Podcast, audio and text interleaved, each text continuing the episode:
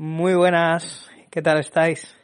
Bienvenidos a este podcast. Eh, llevo tiempo queriendo hacer un podcast, me he decidido ya que estoy enganchado a algunos podcasts, algunos que otros y también a entre Storytimes, podcasts y etcétera, etcétera y, y gente de YouTube. Pues nada, me he animado a hacer un podcast. Creo y tengo temas de conversación y material del cual me gustaría hablar y dejarlo por aquí, por si alguien lo encuentre y le apetece escucharlo. y qué mejor que empezar el podcast, pues lógicamente presentándome. Eh, subí ya un capítulo porque tenía muchas ganas ya de, de, de, de, hablar de algún tema y mira, me dio por el primer podcast que hice realmente fue hablando de una de mis bandas favoritas que son Westlife, la boy band irlandesa. Y quería hacer más, pod, más podcasts, pero digo, voy a hacer el primer podcast, el de presentación, para... Porque quiero que sea el primero de todos, el primer capítulo, el número uno, mi presentación, hablar un poco de mí, quién soy, de qué me gustaría hablar. Y bueno, eso entre cosas varias. Así que nada, estoy aquí haciéndolo antes de hacer más, más podcast y de que la presentación quede en el capítulo 30, por decir un número. Me presento, yo soy Francisco José, Fran mejor, es decir que odio mi nombre, y más mi nombre entero. eh, pero bueno, Fran al menos, mira, ya me he acostumbrado y lo acepto. No me desagrada del todo ya. Soy un chaval que vive en Barcelona. Nací en Barcelona y a excepción de dos años he vivido toda mi vida en Barcelona. Eh, esos dos años en los cuales no viví en Barcelona, viví en Extremadura, en Badajoz, en el pueblo de mi madre. Mi madre es de un pueblo llamado Villafranca de los Barros. Y mi padre es de un pueblo de Granada, llamado Cherín. Eh, las Alpujarras. Nada, viví, he vivido toda mi vida en Barcelona y justo antes de empezar mi adolescencia, en el año, en el curso 96 y 97 y 97-98, mis padres, o más bien mi madre, decidieron que podría tener, mmm, digámoslo por decir así, un mejor rendimiento en los estudios, una mejor, o ser una mejor persona en la sociedad, yendo a un, a un colegio de, de curas. Cabe decir que mis padres siempre han sido muy cristianos, mi madre sobre todo. Mi padre ya no practica tanto el tema, pero mi madre sí es muy devota, es muy ferviente del cristianismo, no solo de eso, sino que ya de la iglesia, de los curas, monjas y adora todo lo que tenga que ver con esa mafia, por llamarlo así. Yo lógicamente cuando era pequeño, cuando todavía no tenía uso de razón, pues me ponía a rezar, mi madre me enseñó, es una de las cosas que me enseñó, había que rezar, había que pedirle a quien hubiera ahí arriba para que nos ayudara en nuestra vida. Pero bueno, ya con el tiempo, cuando empecé a tener uso de razón, más madurez y tal, empecé a entrar en la adolescencia, me di cuenta de que no. De que eso no era lo mío. No creo en Dios, soy ateo. Pero en cambio algo creo que sí que hay. Llámalo X, llámalo como quieras. Llámalo simplemente la, la energía, la fuerza de la gente, del mundo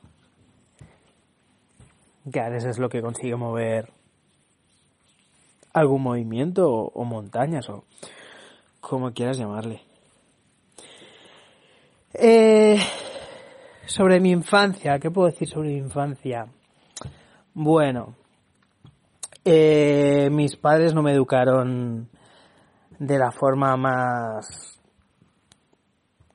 ética o de la mejor forma en la que lo deberían haber hecho eh, sabiendo que son de una mentalidad bastante cerrada, bastante anclada en el pasado, con ideas cristianas, etcétera, etcétera, intentaron educarme a su manera. Un poco lo típico de, sobre todo mi madre, eh, yo no puedo ser esto, tú vas a ser un hombre de provecho, ya que yo no he podido ser, pues tú, venga, ¿sabes? Lo típico que te intentan meter ahí a la fuerza y creo que eso no hay que hacer.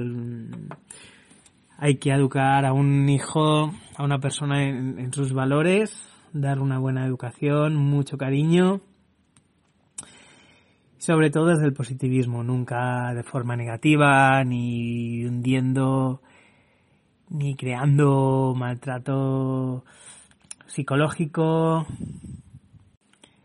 Y eso es algo que me hicieron mis padres, me intentar darme una educación constructiva fue bastante destructiva. Eh, por poner un ejemplo, en el cole, en vez de animarme a hacer X cosa, me decían, pues, no vales nada, esto, este trabajo no lo vas a tener preparado para el lunes, este examen lo vas a suspender, y no vales, no sirves, no sirves, no, no, no, no, no, tienes que estudiar, tienes que estudiar. Cuando eres un niño, estudiar. Mm, ¿Se pueden decir tacos en los podcasts? Eh, es una mierda. Estudiar es una mierda. Así que, al menos que tus padres o tus tutores que te intenten instruir y explicar que las razones por, la que hay, por las que una persona tiene que estudiar de cara al futuro, de cara a supuestamente por clichés para ser una mejor persona, para tener un buen trabajo y tal, pero bueno, ya vemos a día de hoy que a veces la persona que tiene los mejores estudios y más lo ha currado en la vida y más ha pencado los codos es quien tiene unos unos trabajos de, menos nivel, de no con un, no el trabajo que desearía, no con el sueldo que desearía y a lo mejor, pues mira, a lo mejor hay gente que no ha estudiado y, tiene un buen trabajo y con el tiempo te das cuenta de que no todo es estudiar y pencar codos y formarte académicamente. Mm, la vida da muchas vueltas, cada persona es un mundo y, buah, mm, al final todos podemos ser lo que mm, queramos ser o podamos ser o, tener algo en lo cual poder sobrevivir y seguir adelante. Y bueno, pues seguir caminando. Y nada, las consecuencias de, de, de mm, esta formación, educación que me dieron mis padres, pues fue crearme bastante falta de autoestima, bastante inseguridad, eh, me costaba mucho hacer las cosas, mis responsabilidades. Es lo que he comentado antes. Si nosotros cuando éramos niños ya nos costaba, nos costaba estudiar, si encima no te explican la razón por la cual hay que estudiar y por qué eso es bueno para ti de cara al futuro, si simplemente te dicen tienes que estudiar, estudia y punto, sin explicarte nada y encima te desaniman como lo hacían, pues no sé. También en casa nunca estaban contentos conmigo. Por más pequeño, por algún acto, por más pequeño que fuera, pero es lo que he dicho antes, tienes que apoyar a esa persona muy bien para motivarte para la siguiente vez quererlo hacer mejor y más. ¿Sabes? En casa tampoco me valoraban nada de lo que hacía y bueno, pues llega, llegas a un punto en el que yo qué sé, te la suda todo, te acabas haciendo una burbuja, metiéndote en tu burbuja y yo en esa burbuja solo entraba lo que a mí me gustaba. Como mis amigos, mis primas con las que me lo pasaba muy bien, mis, yo qué sé, mis hobbies, la, la música, Disney, los dibujos animados, jugar con los muñequitos en casa, ir al parque, mm, ver dibujos, ver dibujos, ver dibujos. y bueno, pues todo lo que conlleva una responsabilidad o un esfuerzo o algo, pues lo excluía totalmente a la bruja e intentaba no hacerlo por todos los medios. Bueno, todo está derivado pues que en los estudios yo era un chaval que reulín, te acabo las notas reulinas de 5, de 6 y bueno, ya llegó una edad en el que suspendía bastantes y tal porque ya la motivación cada vez era peor. No obtenía motivación por ningún lado, yo era un niño, no tienes conocimiento de nada, uso de razón, razonamiento, ni madurez para nada, para asimilar nada y, y bueno, pues son consecuencias de, de, son las consecuencias que tiene todo esto. Esta es una de las razones por las que mi, mis padres decidieron internarme en el colegio del pueblo de mi madre, en Villafranca Los Barros, en el colegio San José. Llegué a escuchar por varias personas que es el segundo mejor colegio de España. No sé si al final esto resultó ser real o no. Pero bueno, es un colegio que costaba muchas, mucho dinero, muchas pesetas. En ese entonces creo que costaba unas 100.000 pesetas mensuales. O sea, es como un sueldo, como un sueldo mensual unos 600 euros mensuales. Y bueno, eh, pasé allí dos años, internado de lunes a viernes. El viernes salía al pueblo a casa de mis tíos y el domingo por la noche, sí, volvía al cole. También tenía allí a mis abuelos, todo por parte de mi madre. Cabe decir también que no fue mi primera vez en Villafranca, lógicamente. Yo hasta los 22 años, creo, cada Navidad, cada Semana Santa y cada verano he ido allí a pasar las vacaciones, las Navidades. Y en verano también lo he pasado hasta los 22 años cada verano en Torre del Mar, Málaga, porque allí tienen mis padres un piso y bueno, pues al pueblo de mi padre la verdad es que sí que fui, fuimos alguna vez que otra, bastantes veces, pero no cada año, cada año, ni tan, ni en un margen tan largo de tiempo como al pueblo de mi madre. Y al pueblo de mi madre a lo mejor nos íbamos los tres meses enteros y a Torre del Mar a lo mejor íbamos un mes entero. Al pueblo de mi padre a lo mejor íbamos dos o tres días cada dos o tres años. Y bueno, yo mi, mi infancia, la verdad, cuando recuerdo mi infancia, uno de los recuerdos que más me vienen son los momentos con mis primas. Mi prima Ana, mi prima Maite, mi prima Fátima y mi prima Verónica. Eh, recuerdo más momentos ahí en el pueblo con ellas que en Barcelona. Y cuando estábamos con ellas, cuando estaba con ellas era toda una risa, nos lo pasamos muy bien. Teníamos la del pavo subida no hasta arriba, sino hasta la estratosfera y bueno. Y eso, eh, tengo momentos muy divertidos y unos recuerdos muy bonitos con ellas. Aunque a día de hoy ya no tenemos trato porque mm, simplemente por el tema de mis padres, malentendidos, mala comunicación, información falsa y que no es del todo real, que les ha llegado a ellas, yo me distancié por el que pensarán, cosa que no se puede hacer porque creo que tienes que coger a una persona y hablar con ella y aclarar las cosas y que también escuchen tu versión. Pero bueno, algún día quiero hablar con, con alguna de ellas. También eh, estaba mi primo Borja, con el que tenía muy buena relación, pero bueno, con el tiempo fuimos distanciándonos. Una vez que empezamos a entrar en la adolescencia, la edad del pavo, fuimos adaptando diferentes formas de pensar, diferentes mentalidades y bueno, ya no teníamos un trato tan cercano como lo teníamos. Mis dos años en el colegio fueron geniales mi rendimiento académico no mejoró, eh, empeoró, cada vez iba empeorando todo. eso súmale que yo tenía 13, 14 años, empiezas a entrar en la edad del pavo, empecé con el tema de, de la música, de, de, los cantantes, también estaba Disney que me encantaba y, y ya me, me, me volví loco.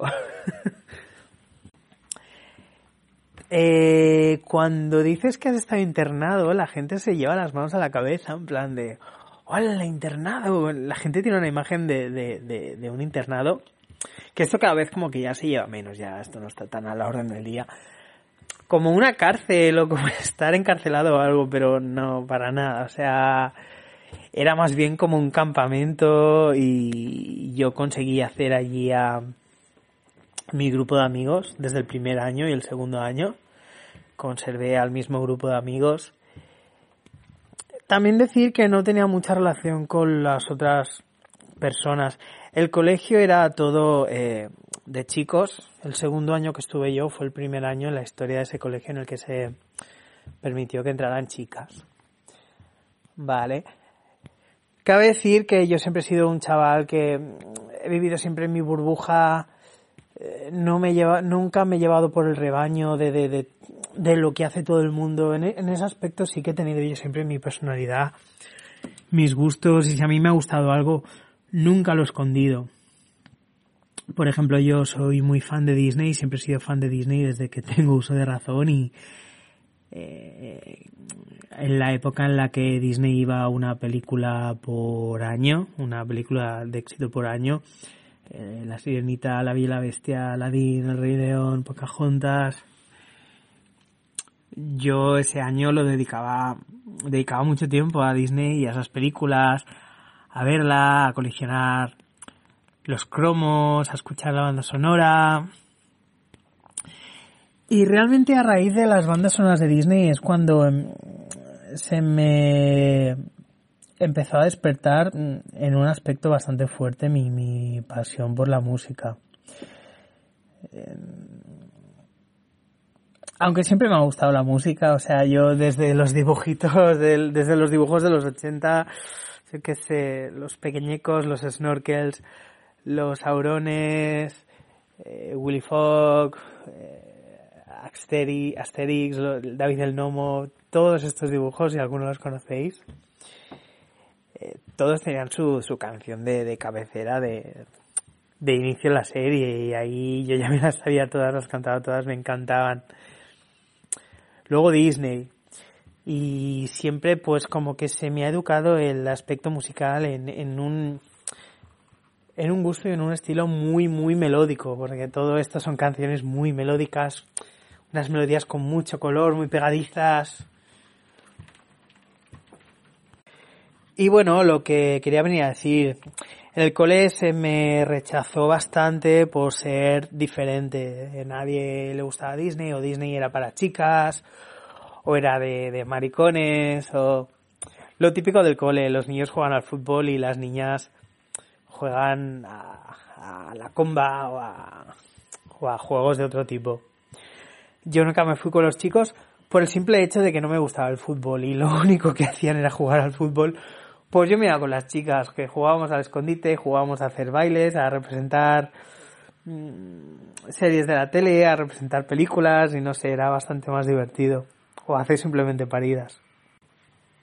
Antes de ir al colegio San José, en Barcelona fui al Scala Day, donde hice desde primero de GB hasta séptimo. Y ahí ya es que me juntaba solo con las chicas por por este tema, porque hacíamos todo tipo de, juegos mucho más divertidos. Yo qué sé, me acuerdo que hasta nos metíamos en el salón de actos, que eran unas escaleras todo para abajo hasta llegar al salón de actos todo oscuras, y ahí nos organizábamos, nos improvisábamos un pasaje del terror, y estaba súper divertido, que por cierto nunca nos pillaron, creo. Tuvimos suerte. Y ahí los niños, o sea, no es que me hicieran bullying, yo bullying no recibía, Sí recuerdo pues que algún niño, pero de cursos más altos, de los de mi clase, no, me llevaba bien con casi todos, aunque no forjé ninguna amistad o casi ninguna amistad con ninguno, pero no había mala relación, ni, ni, ni se reían de mí, ni bullying, ni nada. Pero sí es cierto que las niñas, por ejemplo, me querían mucho, me cogieron mucho cariño, porque de una forma u otra, eh, yo sé lo que es pasarlo mal por dentro, aunque yo siempre he sido una persona muy feliz, muy risueña, siempre he ido por todos lados cantando y con una sonrisa para todo el mundo. Quizá por dentro de niño, aunque no tenía todavía uso de razón y sabía lo que me empezaba a pasar, sí que era una persona que mi autoestima ya se estaba destruyendo, mi, mi fuerza de voluntad, mi etcétera, etcétera. Y no es algo bonito, por lo cual yo siempre he intentado sacar a las personas sonrisas, siempre he intentado hacerlas sonreír, aunque me conllevara una bronca por parte de, padres, de familiares o, alguna riña en el cole, pero mi meta estaba lograda, que era haber hecho conseguir a, esa persona, haber hecho conseguir que sonriera, que riera, que soltara una carcajada. Y no sé, eso a mí me, me dejaba satisfecho. Pues eso, cuando alguna persona hacía algún tipo de burla hacia mí o algo, me acuerdo que las niñas, las chicas siempre me defendían. Y me sentí siempre muy protegido y muy arropado y muy querido por parte de ellas. Fue una época muy, muy bonita, muy bonita. Luego también toda mi infancia, eh, tuve a mis dos mejores amigos, a Johnny y a Vicky eh, éramos Johnny, Vicky y yo. Eh, los padres se conocían desde antes de que naciéramos, entonces desde que nacimos ya, ya estábamos juntos, hemos, hemos sido siempre como hermanos. Y les tenía a ellos, les tenía a mis primas, tenía a, las chicas del cole, o sea, mi infancia fue, a pesar de en, en casa yo estar recibiendo este machaque constante, yo fui muy feliz yo fui muy feliz, jugué muchísimo y no, no recuerdo mi infancia como algo malo o como algo triste. La verdad es que no me viene ningún recuerdo triste. Y nada, mi madre pues decidió sacarme del Escaladey para llevarme a Extremadura, al colegio San José. Y allí la verdad es que no no fui responsable con mi formación académica y con mis estudios. Hice lo mínimo, lo que yo alcanzaba a hacer, casi sin ningún esfuerzo. En cuanto tenía que poner algo de esfuerzo, fuerza de voluntad o algo, me costaba bastante debido a estar ya tantos años con la autoestima y la fuerza de voluntad tan, tan por los suelos. Y allí también seguí con mi burbuja, mi burbuja era mi mundo, allí solo entraba lo que a mí me hacía feliz, lo que requería algún esfuerzo o no me gustaba, lo excluía totalmente. Pero bueno, fue una época también bastante bonita. Me encantaba estar interno. El fin de semana cuando salía al pueblo a casa de mis tíos me aburría muchísimo. Eh, es una familia también muy, muy conservadora, bastante cerrada de mente, tenían problemas en casa porque una prima mía tiene esclerosis múltiple desde los 18 años. Lleva toda su vida con esclerosis múltiple y bueno, pues la energía que se ha respirado en esa casa siempre ha sido bastante triste, bastante negativa.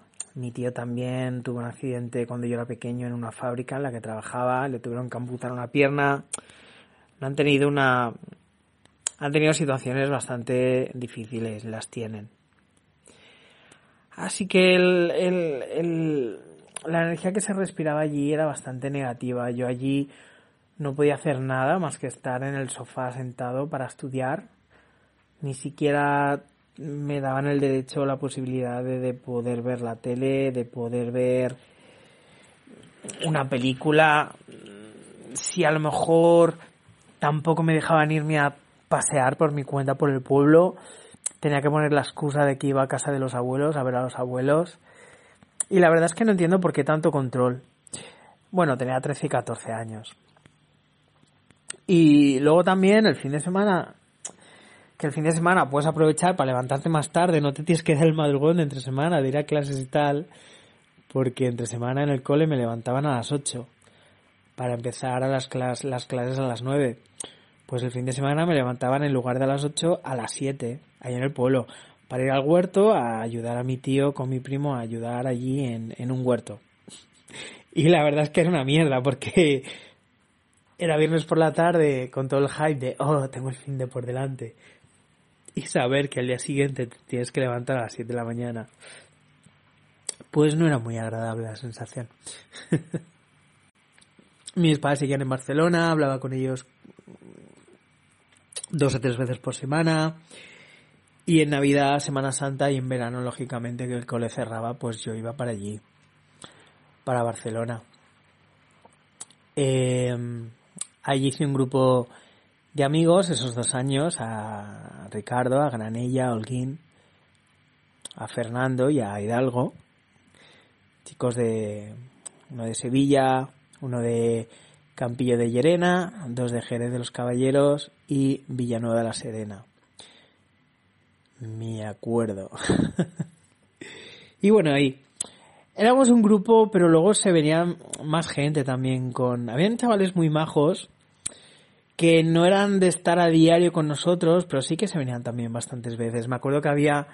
El cole era inmenso, cabe decirlo, era inmenso. Tenía unos campos de fútbol, una iglesia enorme, unos jardines inmensos, dos piscinas, pistas de, de tenis, de atletismo, o sea, era impresionante el colegio. Era impresionante y me acuerdo en una zona del patio había un árbol bastante grande, rollo un árbol así como el de la abuela Sauce, de Pocahontas, con sus brancas así, ramas por el suelo y todo muy muy grande. Y nos sentábamos, nos sentábamos allí en el árbol y pasábamos allí eh, nuestras tardes, nuestros todo, todo el día. Fue una época también bastante buena. A día de hoy la recuerdo como una de las mejores épocas de mi vida todavía porque justo fue mi inicio de la adolescencia. Eh, bueno, de la niñez a la adolescencia es un paso bastante importante en la vida y, y el entrar en la adolescencia es una etapa muy crucial de tu vida porque es cuando más más experiencias vas a tener, cuanto más cosas vas a aprender, cuando tu cuerpo está revolucionado por todos lados, recibes información de, de, de, de todos lados, todavía no tienes nada claro, nada formado, nada dado por hecho, tienes mil ganas de probarlo todo y, y todo es una bomba. En esa época ya empezó mi, mi gran devoción, mi gran pasión por la música pop. Eh, como he dicho antes, yo me crié con una educación musical. En mi casa nunca se ha escuchado música. Esto se me ha despertado a mí. Se me ha despertado por mí mismo. Bueno, he de decir que mis padres son mis padres adoptivos. Yo soy adoptado. Me adoptaron con tres meses. Y de mi madre biológica sé poco y de mi padre pues no sé nada. La verdad, a lo mejor he heredado, heredado la pasión por la música de ellos. Mm. Y bueno, pues en 1996 apareció el primer grupo de pop, que es lo que me hizo a mí poner ya los ojos en ese estilo y, y sí, efectivamente fueron Spice Girls. Fue un ¿Cómo explicarlo? Aparte de que fue un boom en todo el mundo, para mí fue como otra, otra apertura a, un sitio para poder resguardarme, estar mejor conmigo mismo, sentirme seguro. Y no sé, es un grupo que transmitía mucho carisma, mucha energía, un pop así muy, muy colorido. Y a mí pues me atraparon. Me atraparon, me, me enamoraron sus formas de ser, su música. Y fue gracias a ellas por quien se me despertó la, la pasión por la música pop. He de decir también que antes de Spice Girls ya estaba Laura Pausini. Y a mí me gustaba mucho Laura Pausini, pero realmente el pop, el pop lo empecé con Spice Girls y después con Backstreet Boys al año siguiente. Me acuerdo que aparecieron más o menos por el mismo tiempo ambas bandas, pero yo estuve un año entero eh, cegado con Spice Girls, no, no escuchaba otra cosa. Me acuerdo que un compañero en el cole me dijo, Pues hay un grupo que se llama Backstreet Boys, Backstreet Boys, y mola mucho, Fran. Tiene una canción que se llama Quit Playing Games. Y yo, ah, vale, bueno, no sé qué, yo estaba con mis spies, que no veía nada más. y bueno, sí, efectivamente, al año siguiente, como ya comenté, iba a empezar el verano y yo al estudiar en Badajoz pues, pues fui a Barcelona. Pero estuve en Barcelona un mes o así y luego volví al pueblo otra vez. Me acuerdo que volví en el tren con mi madre. Y en ese, en esa época tenía una amiga que también era amiga de Vicky, se llamaba Lara. Eh, ya no tenemos trato con ella, pero ella era muy fan de Backstreet Boys y de Spice Girls y en ese entonces era muy típico grabarte los CDs, no, o sea, eran los cassettes, las cintas de cassette, grabarte la cinta. ¿Quieres que te grabe la cinta de las Spice? ¿Quieres que te grabe la cinta del Rey León? O, cuando ponían una canción en la radio, grabarla en el cassette, estabas preparado ahí con, con el radio cassette y la cinta metida en el productor para en cuanto empezara a sonar tu canción favorita darle a grabar para poderla escuchar mil veces.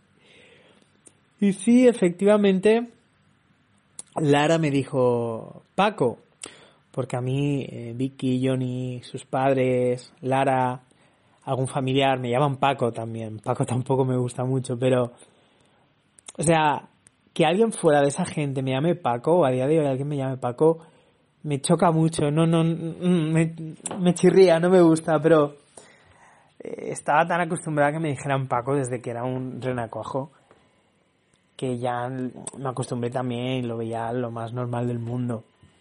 Y nada, Lara me dijo, Paco, ¿quieres que te grabe la cinta de los Backstreet Boys, el, primer disco? Y dije, vale, sí, bueno, grábamela, por grabarme algo. y nada, efectivamente me la grabó y no sé si fue al día siguiente o cuando fuera, me subí al tren, caminaba a Badajoz con mi madre, mi Wallman, y bueno, mm, me dio por ponerme el cassette de los Backstreet Boys y cuál fue mi sorpresa de que me encantaron todas las canciones. Me enamoré de la voz de AJ, de la voz de Brian, de la voz de Nick. Dije, wow. Eh, me acuerdo especialmente de una canción no single, Every Time I Close My Eyes. Me enamoró ahí especialmente la voz de AJ y nada, a raíz de ahí fue ya otro fanatismo que dura hasta el día de hoy. Haciendo un pequeño paréntesis de que su último disco DNA, publicado el año pasado, en 2019, bueno, resultó bastante fuera de mi agrado. Lo considero de un nivel bastante inferior de lo que ellos se merecen.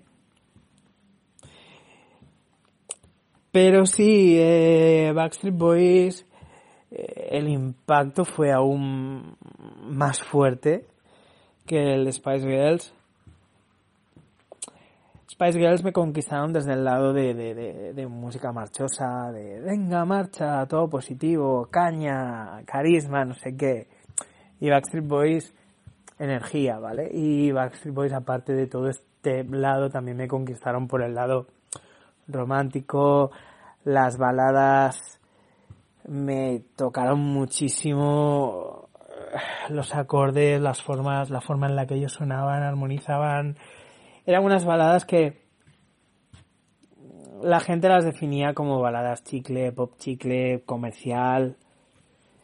Pero da igual que fuera un grupo comercial o, o baladas comerciales, realmente eran buenas. Tenían una muy buena calidad, eran productores muy buenos quienes hicieron esas canciones, productores como Max Martin, que a día de hoy siguen en activo, con mucho talento, cultura y conocimiento musical y siempre han sido baladas de, mucha calidad. Y sus canciones todas, tanto las movidas como los uptempo, medios tiempos como las baladas eran, wow, me acuerdo que me, me, se me erizaba el, el, el, vello del brazo, me, me, no sé, baladas como Anywhere for You, I'll Never Break Your Heart, Darling, If I Don't Have You, All I Had to Give Like a Child, los dos primeros discos, me, me, daban fuerte, me, me, me, me, daban un impacto muy fuerte en el corazón y, era magia pura, era magia pura, es algo que es una sensación que no cuesta, cuesta expresar, pero realmente me, me llegaba mucho, mucho, me llegaba muchísimo.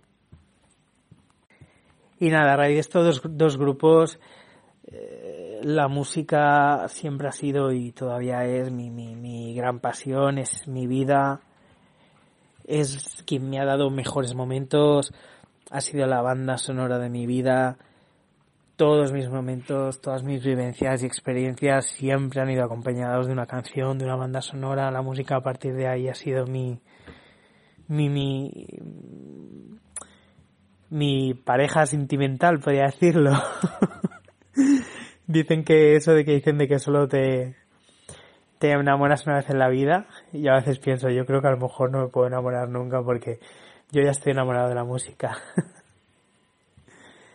a raíz de ahí, pues, empezaron a salir muchos más artistas, muchos más cantantes de pop y ya me empecé a fijar mucho en este género musical y todo me entraba súper bien, todos estos artistas, Aqua, 7, eh, Westlife, 18, Steps, Britney, Christina Aguilera, Five, eh, NSYNC, muchos, muchos, muchos. La verdad es que para mí fue la mejor época del pop. Desde el año 96 hasta 2002, para mí fue la mejor época de la música del pop fue lo que cuanto más me marcó, cuanto mejor lo viví, más mágico. Y creo que fue mi mejor época en la vida, mi, mi etapa favorita. Después de estudiar dos años en Barcelona, en Badajoz, perdón, para el año 98, volví a Barcelona, 98, 99, 99, 2000. Me metí en el colegio Arrels, la verdad es que el primer año no es que lo pasara fatal, pero todo el mundo me daba de lado porque yo era el rarito, entre comillas, era el especial. Eh, yo estaba muy metido en mi música con los Backstreet Boys, con mis Spice Girls. Luego ya salieron Britney, en, eh, Christina Aguilera, todo esto con mi pop. Y claro, son los niños clichés, eh, etiquetas, eh, esto tiene que ser así, esto no tiene que ser así, y si tú llevas esto que no está establecido en la norma, entre comillas, eres el raro, o te excluimos, o vas a ser mm, víctima de risas y burlas, ¿sabes? A mí me la sudaba, yo iba a la mía con mi carpeta, con mis Backstreet Boys en la, forrados en la carpeta. y en ese caso ni las niñas me dieron bola ni las niñas me dieron bola. También me excluyeron. Y mira que habían chicas que les gustaban Backstreet Boys, pero yo fue una época de la vida en la que iba muy, muy, muy, muy a la mía. No, no era como muy... No, no, no transmitía mucha cercanía ni mucha empatía. No lo sé, no lo sé. Ya tenía mis amigos de la infancia, mis cosas y no sé sea, no me hubiera importado hacer más amigos y tal. Pero lo recuerdo como... No sé, como estar como un poco perdido, no, saber qué estaba pasando con mi vida. Yo solo tenía la música, me refugiaba en eso y, seguía con, con, eso. El segundo curso que estuve en el colegio Arrels ya sí que conseguí hacer un grupo de amigos muy majos, eh, Eric, Irene, Jordi, Rubén, Sergio y Cristina. Algunos de ellos todavía los conservo como amistad. Luego de este grupo algunas personas se quedaron por el camino, decidieron seguir otros caminos. Y luego en este grupo pues se reincorporó gente nueva como mi amiga Carol, a Carol la conocí en el año 2002 eh, a raíz de Operación Triunfo, el programa de OT, la primera edición, que bueno, todos sabemos que fue un boom, fue muy locura. Y yo pues ahí estaba al pie del cañón, fan total. Me veía todas las galas, mis favoritos. Al principio me gustaban todos. Luego ya mm, empecé a resaltar más favoritos como Naim, Alejandro Parreño, Nuria Fergó. Nuria Fergó era de mis favoritas y a día de hoy lo pienso y digo, realmente, no sé por qué. Bueno, sí sé por qué, porque ella era de Nerja, de al lado de Tor del Mar, donde yo veraneaba, no sé, y eso como que me hizo mucha ilusión. Y no sé, yo decía, ay, algún día quiero ver, quiero ver a la Fergó, cuando la conozca hay que decir, yo soy de Torre del Mar. Bueno, yo soy de Torre del Mar, ¿de qué? Yo veraneo dos semanas al año en Torre del Mar, ¿sabes? Que ya ves tú, a esta mujer, eso se, la sudará, que le digan eso, ¿sabes? Pero bueno, no sé, tenía mucha ilusión en que lo supiera, no sé por qué. Luego Natalia también me empezó a gustar mucho a raíz de, de que salió de la academia y empezó a, a, sacar su propia música. Chenoa también me gustaba mucho, Rosa. Y bueno, y em, cuál fue la casualidad de que cuando terminó este programa, todos estos artistas vivían en Barcelona, en un barrio de Barcelona, en Lesseps, en una especie de pisos, academia con, con habitaciones. Y tú te ibas allá a la puerta y cada tarde los veías. Y entraba a salir, porque ellos trabajaban, salían a grabar sus discos, a hacer sus bolos, sus entrevistas, su trabajo, lo que fuera. Y ahí a veces nos juntábamos hasta 200 personas para, para verles. A veces no había mucha gente y alguno de ellos, más majos que otros, pues sí, se paraban y tal. Y bueno, fue la verdad es que una etapa bastante significativa en mi vida porque estuve en la puerta de, de, esas casas, de esos pisos, unos tres meses casi cada tarde. Fue una locura. y bueno, pues allí conocí a Carol. Eh, empecé a hablar con ella, luego hablando, hablando, salió el tema de que los dos éramos fans de Backstreet Boys, eso nos unió más todavía y ahí forjamos una amistad muy fuerte. Que bueno, aunque haya por épocas hayamos tenido algún altibajo, es una chica, es una amiga de la que quiero mucho y todavía a día de hoy todavía tenemos trato. Hemos vivido muchísimas cosas, muchísimos momentos tristes, buenos, muchísimas risas, muchísima música. Y ella ha sido en el aspecto de la música un poco como yo. Eh, He tenido que pausar el audio, el audio, problemas técnicos. Es lo que tiene que estar en el trabajo. He tenido que atender un recado. Carol también es una chica que se ha refugiado mucho en la música, la ha vivido mucho, la ha sentido mucho. Encima ella canta, yo también canto, no lo he nombrado todavía. Los dos cantamos, ella tiene una voz increíble y aparte compone música pop, pop rock y hace unos temas muy, muy buenos que nada tendrían que envidiar a. Eh, creo que están a la altura totalmente de, artistas de, de, los 90, de los 2000 y de a día de hoy. La verdad. Aparte de la música, siempre me ha gustado también el, el cine, las películas, los dibujos.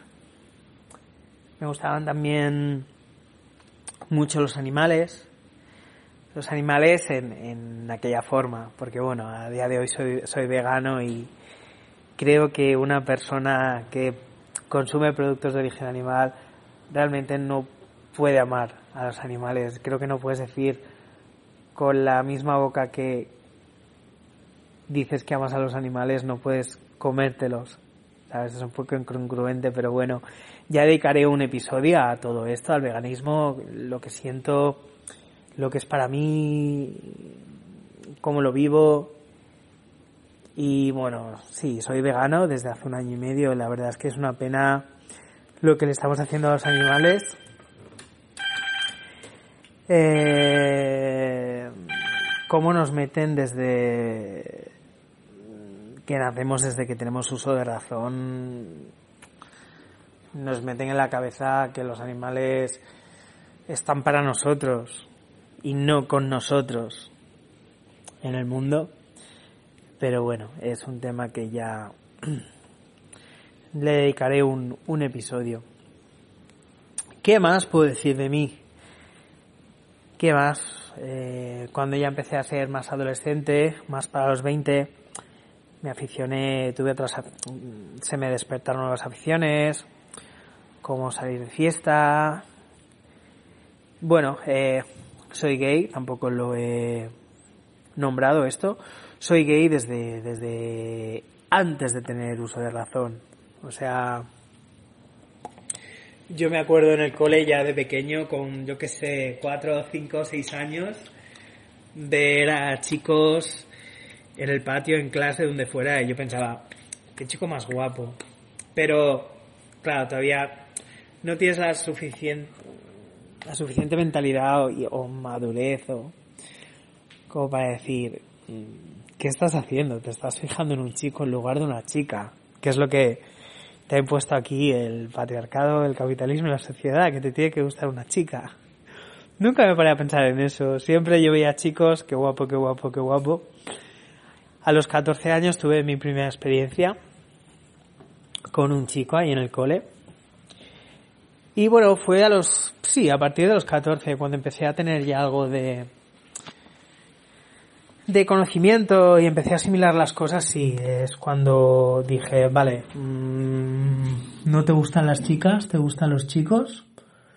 Genial, no pasa nada, adelante. Nunca lo he visto nada raro, como algo extraño. Lo he visto lo más normal del mundo. Como lo ve toda persona que tiene un mínimo de, de, tolerancia y de respeto y yo qué sé, de, normalidad. Pero sí es cierto que a día de hoy todavía se siguen sucediendo muchos problemas de, homofobia y problemas con este tema en cuanto a rechazos por parte de tu familia, de amigos, de la sociedad. Y es algo pues que crea problemas también interiores. Y más en mi época que todavía no estaba tan aceptado había mucha gente que lo escondía y bueno lo veías como algo no muy positivo del todo el ser gay y te veías con eso y justo entrando en la adolescencia con 14, 15 años y yo al principio no se lo decía a nadie. Se lo escondía a todo el mundo. A una de las primeras personas que se lo dije fue a Vicky. Fue con... no me acuerdo qué edad tenía yo. Tendría unos 19 o 20 años, no lo sé. Sí, tardé bastante en decírselo. Me acuerdo que se lo escribí en su ordenador, o sea, no me atrevía ni a decírselo cara a cara, hablando con ella fue algo así como quiero decirte algo, tengo que decirte algo hasta que llegó el día, te lo voy a escribir en el ordenador y bueno, luego sales de tu habitación, lo escribo en el ordenador y luego yo salgo, tú entras y lo lees. No me acuerdo la verdad ni, ni lo que le dije, ni el texto que le dije, pero bueno. Luego ya Johnny se enteró sin ningún problema quise decírselo a Vicky porque había salido algún tema así un poco por encima y vi que no lo rechazaba, él lo veía como algo súper normal, así que ya me animé, porque al fin y al cabo es tu amiga, es algo que tienes ganas de decir y, bueno, ves a alguien a quien tienes la oportunidad de, decírselo y, la aprovechas. Luego también se lo dije a Carol, pero muy poca gente, aunque bueno, todo el mundo en el fondo lo ha sabido, porque en el fondo es algo que se ve eh, no por el tema de, de, la pluma o como le quieran llamar a esto, sino por la actitud, por... Es algo que se ve a veces y no hace falta ni decirlo, no pasa nada.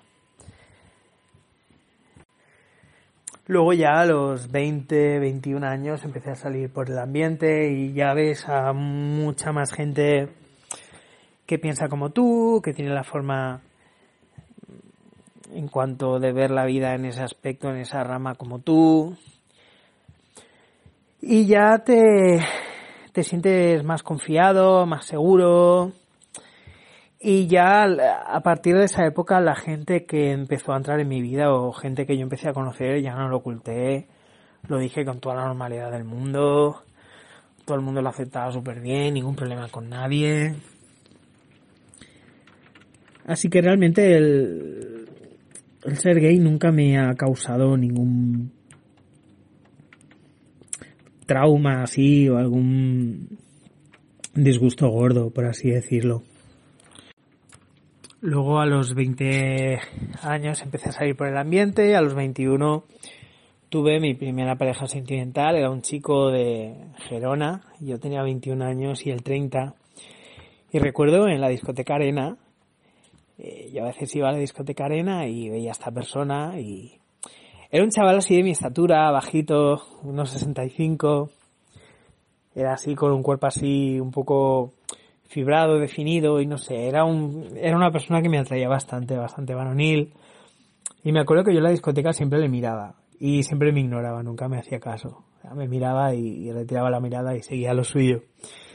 Así como yo, que sé, muchas semanas, muchas semanas, hasta que un día, me acuerdo que era julio del 2004, de repente este chico empezó a mirarme, a seguirme el rollo y tal, y yo, hombre, por fin, ya era hora, pues nada, vamos a seguirnos el rollo. Acabé hablando con él y esa noche se vino a casa a dormir.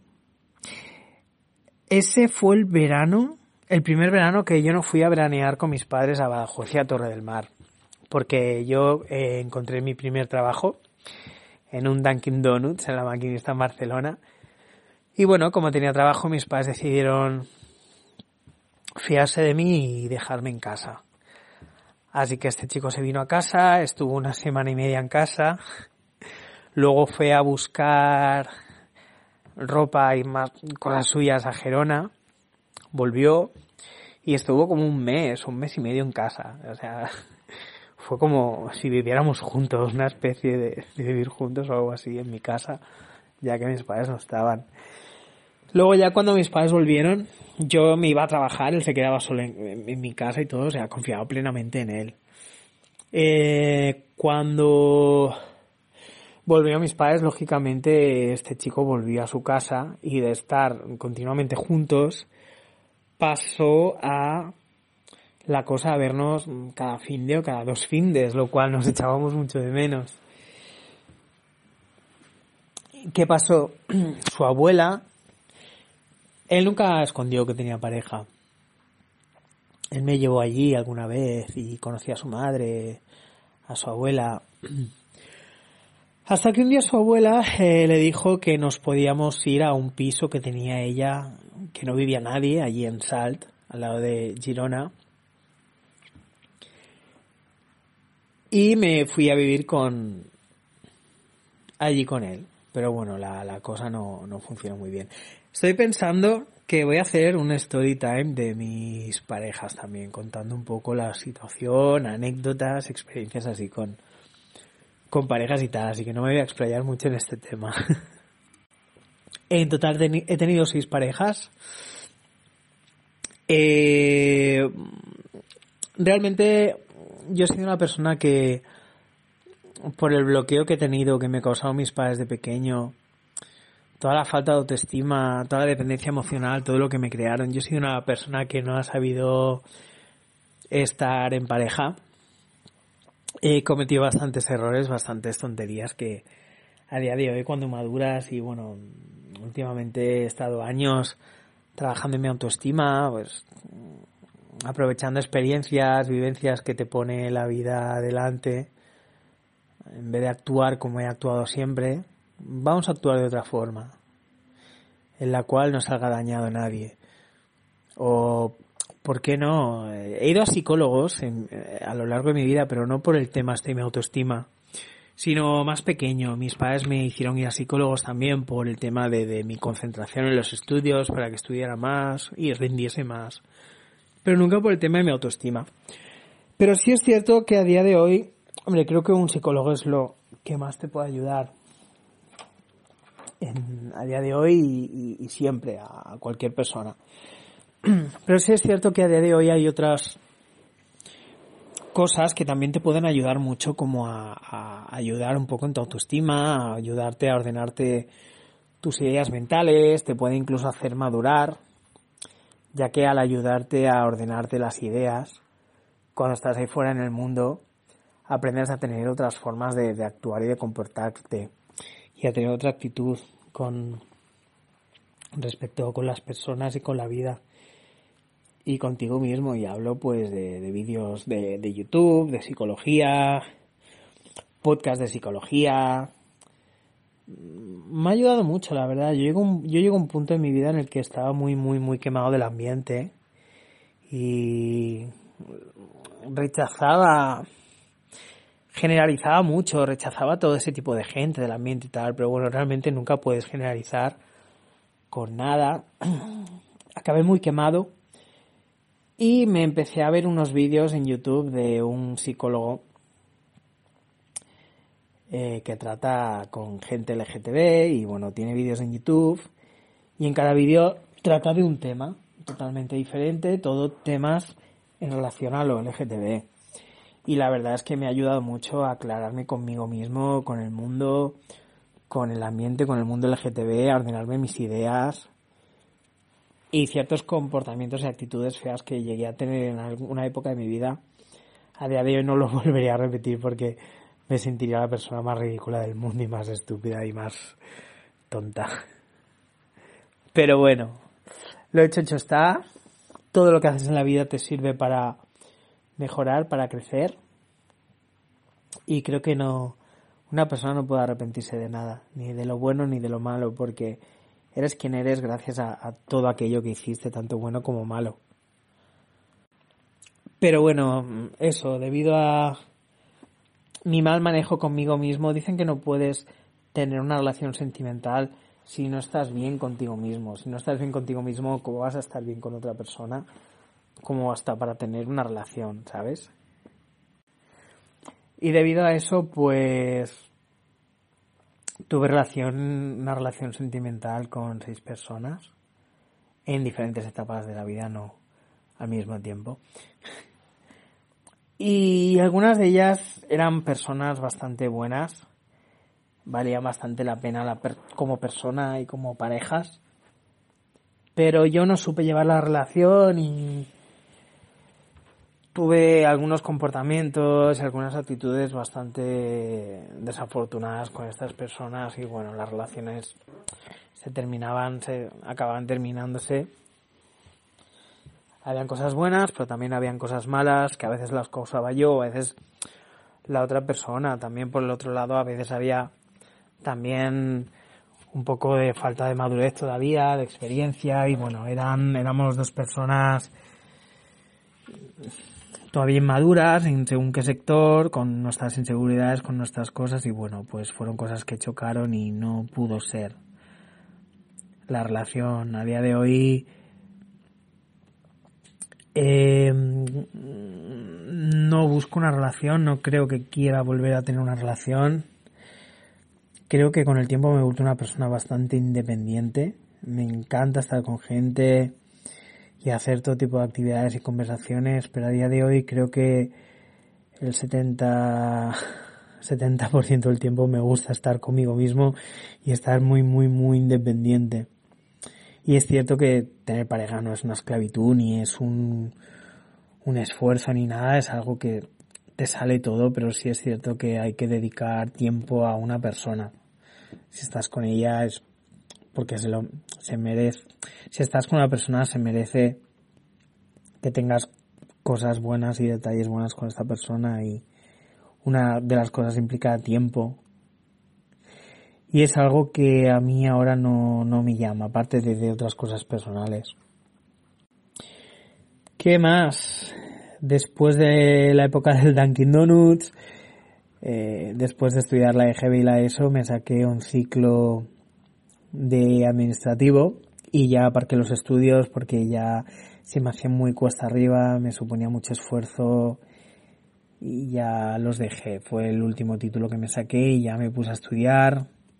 He trabajado un poco de todo, desde el Dunkin' Donuts hasta tiendas de ropa, recepcionista en hotel, teleoperador, sirviendo desayunos, del operador otra vez, de comercial, horroroso, del operador otra vez, y ahora mismo llevo eh, trabajando en una empresa dos años y medio. Esto indefinido es la primera es la primera, el primer trabajo en mi vida en el que me han hecho indefinido. He estado en muchas épocas de mi vida sin trabajar por el tema de la autoestima, por todo lo de mis padres. Se me hacía muy cuesta arriba todo eso y yo tenía un bloqueo, dentro mía tenía un bloqueo bastante grande que no sabía explicar, hasta a día de hoy ni siquiera sé explicar qué es lo que me pasaba, un bloqueo bastante fuerte, aparte de la inseguridad y todo esto. Pero bueno, poco a poco he podido seguir adelante. Tengo mi trabajo como auxiliar de, vigilancia. Eh, casi siempre trabajo de noches. Ahora, por ejemplo, estoy en un edificio de empresas y lógicamente pues por la noche aquí no hay trabajadores, por lo cual estás aquí en la recepción y estás muy tranquilo. Puedes estar, por ejemplo, con el móvil, hablando con los amigos o, o haciendo este audio, haciendo este podcast. A día de hoy estoy bastante bien conmigo mismo. Creo que ya no tengo tanta falta de autoestima, tanta falta de confianza en mí mismo. Pero es algo que hay que seguir trabajando. Aunque yo fuera una persona con una buena autoestima y una buena confianza en mí mismo, creo que hay una persona está en constante aprendizaje, en, con, en un constante crecimiento de todo. Nunca dejas de aprender, nunca dejas de aprender cosas nuevas, de madurar, de crecer. Así que bueno, aunque creo que he avanzado bastante con respecto al Fran del pasado, todavía queda mucho para aprender y pulir en mí y en, y en, toda la gente, en todos nosotros. Siempre tenemos que, que mejorar cosas. Y nada, este soy yo, Fran, de Barcelona. En un futuro subiré más capítulos. Quiero hablar de, quiero dedicar capítulos a artistas que me gusten. Quiero dedicar un, un tema, quiero dedicar capítulos a hablar de temas serios, capítulos para hablar del veganismo, que hace Story Times, experiencias con personas con, con las que he compartido piso, experiencias sentimentales, no sé, de todo un poco. De todo un poco. Así que bueno, creo que he contado un poco de mí, más o menos cómo soy. Si me olvido algo, ya lo iré contando en sucesivos capítulos. Y nada, hasta aquí el podcast de presentación. Espero que no haya sido bastante un poco coñazo.